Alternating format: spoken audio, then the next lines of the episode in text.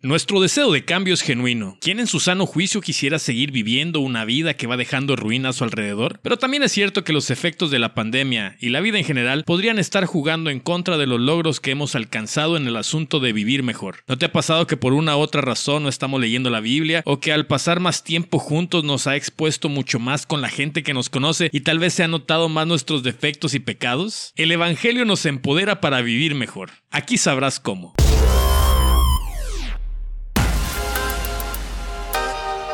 Bienvenido a la comunidad horizontal. Este es el podcast Construyendo una nueva comunidad de fe.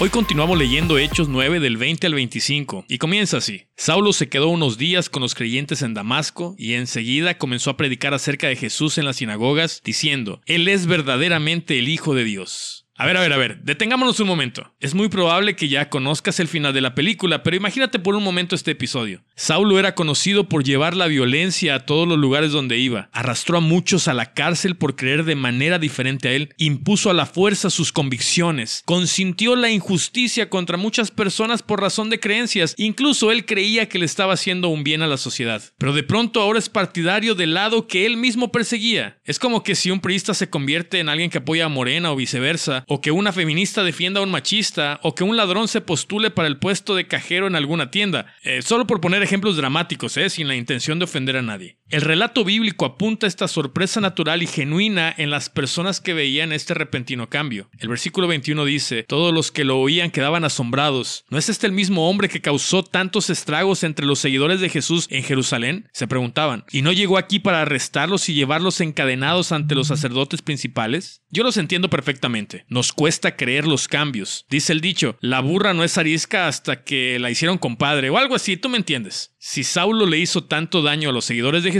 ¿quién de ellos quería estar cerca de él? Hasta Ananías en el episodio pasado se resistió inicialmente al mandato expreso de Jesús de ir a verlo. Dos cosas son ciertas. Jesús transforma vidas, incluso vidas como las nuestras, cuando nos encuentra. Y número dos, no podemos culpar a la gente de no creer en nuestra transformación. La Biblia continúa diciendo, pero Saulo mucho más se esforzaba, y los judíos de Damasco no podían refutar las pruebas de que Jesús de verdad era el Mesías. Poco tiempo después, unos judíos conspiraron para matarlo. Día y noche vigilaban la puerta de la ciudad para poder asesinarlo, pero a Saulo se le informó acerca del complot. De modo que durante la noche algunos de los creyentes lo bajaron en un canasto grande por una abertura que había en la muralla de la ciudad. Si nosotros nos hemos topado con Jesús en la vida, seguro ha sucedido una transformación en nosotros. Él lo cambia todo. Saulo no fue igual. Pedro, el que lo negó, no fue el mismo. El ladrón a su lado en la cruz recibió una transformación de último minuto. Es cierto que los efectos de la pandemia de COVID podrían estar jugando en contra de los logros que ya hemos alcanzado en el asunto de vivir mejor. Esas cosas que ya parecía que habíamos alcanzado en los meses anteriores. ¿No te ha pasado que por una u otra razón no estamos leyendo la Biblia? ¿O que pasar más tiempo juntos nos ha expuesto mucho más con la gente que nos conoce, que son nuestra familia y tal vez se han notado más nuestros defectos y pecados? Nuestro deseo de cambio es genuino. Quien en su sano juicio quisiera seguir viviendo de la manera en que vive solo para seguir viendo la ruina que causa a su alrededor? Nadie se da cuenta del daño que está haciendo hasta que efectivamente se expone a la luz de Jesús. Muchos prefieren permanecer escondidos, con el dolor que eso significa. Creen que Dios es un ser tan duro que tal vez no estaría dispuesto a perdonar nuestros errores y darnos la oportunidad de volver a comenzar. Ven hoy a la luz de Jesús. Exponte su verdad. Eso solo confirmará quién eres y lo equivocado que estamos. Pero no solo te señalará acusándote, al contrario, así como sucedió con Saulo, te señalará una nueva misión que tiene que ver con tu transformación y la transformación positiva de las personas a través de tu vida. Pero eso no sucede quedándose lamiendo las heridas o considerando todas tus evidentes imperfecciones. No, mi amigo, nada cambia haciendo lo mismo. La Biblia dice que ante la natural incredulidad de los que veían a Saulo, él se esforzaba aún mucho más. Esforzarme todavía más, así ya no juego, podrías pensar. Tal vez para ti es difícil dejar ese mal hábito que ya detectaste, o gobernar tu lengua, o tolerar a otras personas, o perdonar, o tener que gobernarte emocionalmente, qué sé yo. Pero no se trata de hacer esfuerzos más allá de nuestras capacidades, como parece ser que la religión se empeña en enseñarnos, de ninguna manera. La palabra que Lucas, el escritor del libro de los Hechos, usa es endunamos, que significa empoderar. ¿Has escuchado ese término que últimamente es muy usado? El empoderamiento es el proceso por medio del cual se le da a un individuo, comunidad o grupo social un conjunto de herramientas para aumentar su fortaleza, mejorar sus capacidades y acrecentar su potencial. Todo esto con el objetivo de que puedan mejorar su situación social, política, económica, psicológica y espiritual. Te lo explicaré con un ejemplo más simple. Hace algunos días escuché la entrevista de una deportista que dijo hacer más de mil abdominales diarias como parte de su entrenamiento.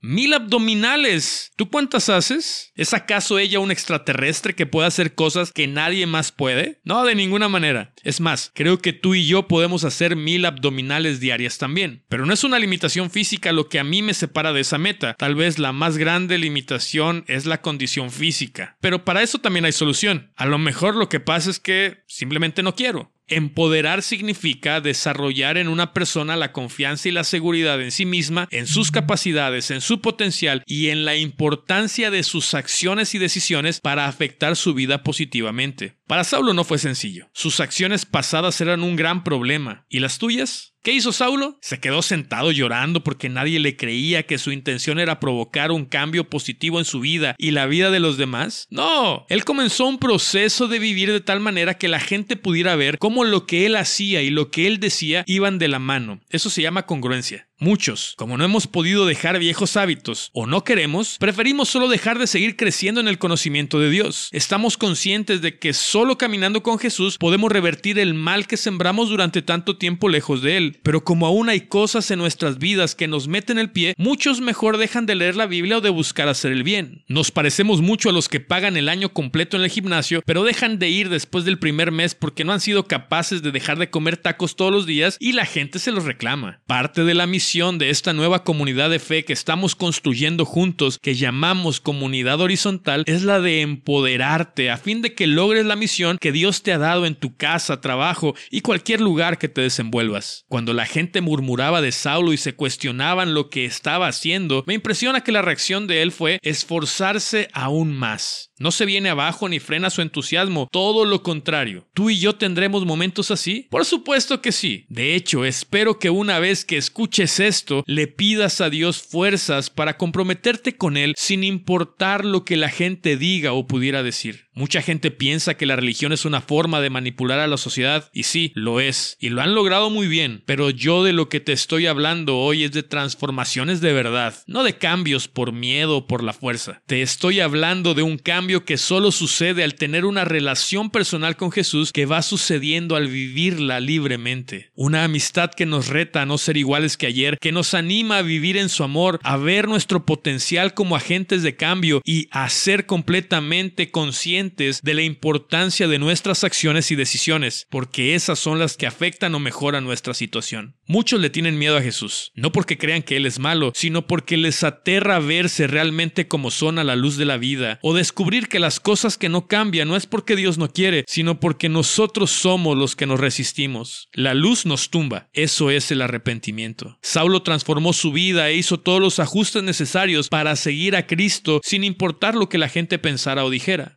De encontrarse con Jesús y de reconocer su error, comienza el camino al cambio y comienza a hablarle a los demás acerca de Jesús para que no cayeran en el mismo error que él. Comencemos a hacer lo mismo y compartamos lo increíble que es seguir a Jesús y las cosas que ha hecho en nosotros. Hoy te invito a que hagas esta oración conmigo. Dios Padre, quiero pedirte perdón y reconciliarme contigo. Quiero tener una relación contigo y conocerte cada día más. Entiendo que eres un Dios vivo y que tienes una misión para mí. Te pido que transformes mi vida y que pongas en mí la fe y la fortaleza para dejarte trabajar en mí sin importar lo que la gente pudiera decir. Trae congruencia a mi vida y que mis palabras y actos siempre vayan en la misma dirección hacia donde tú vas. En el nombre de Jesús, amén.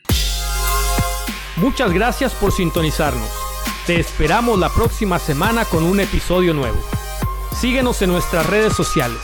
Encuéntranos en Facebook como Comunidad Horizontal, YouTube Mi Vida Horizontal. Nuestra página es www.horizontal.com.mx.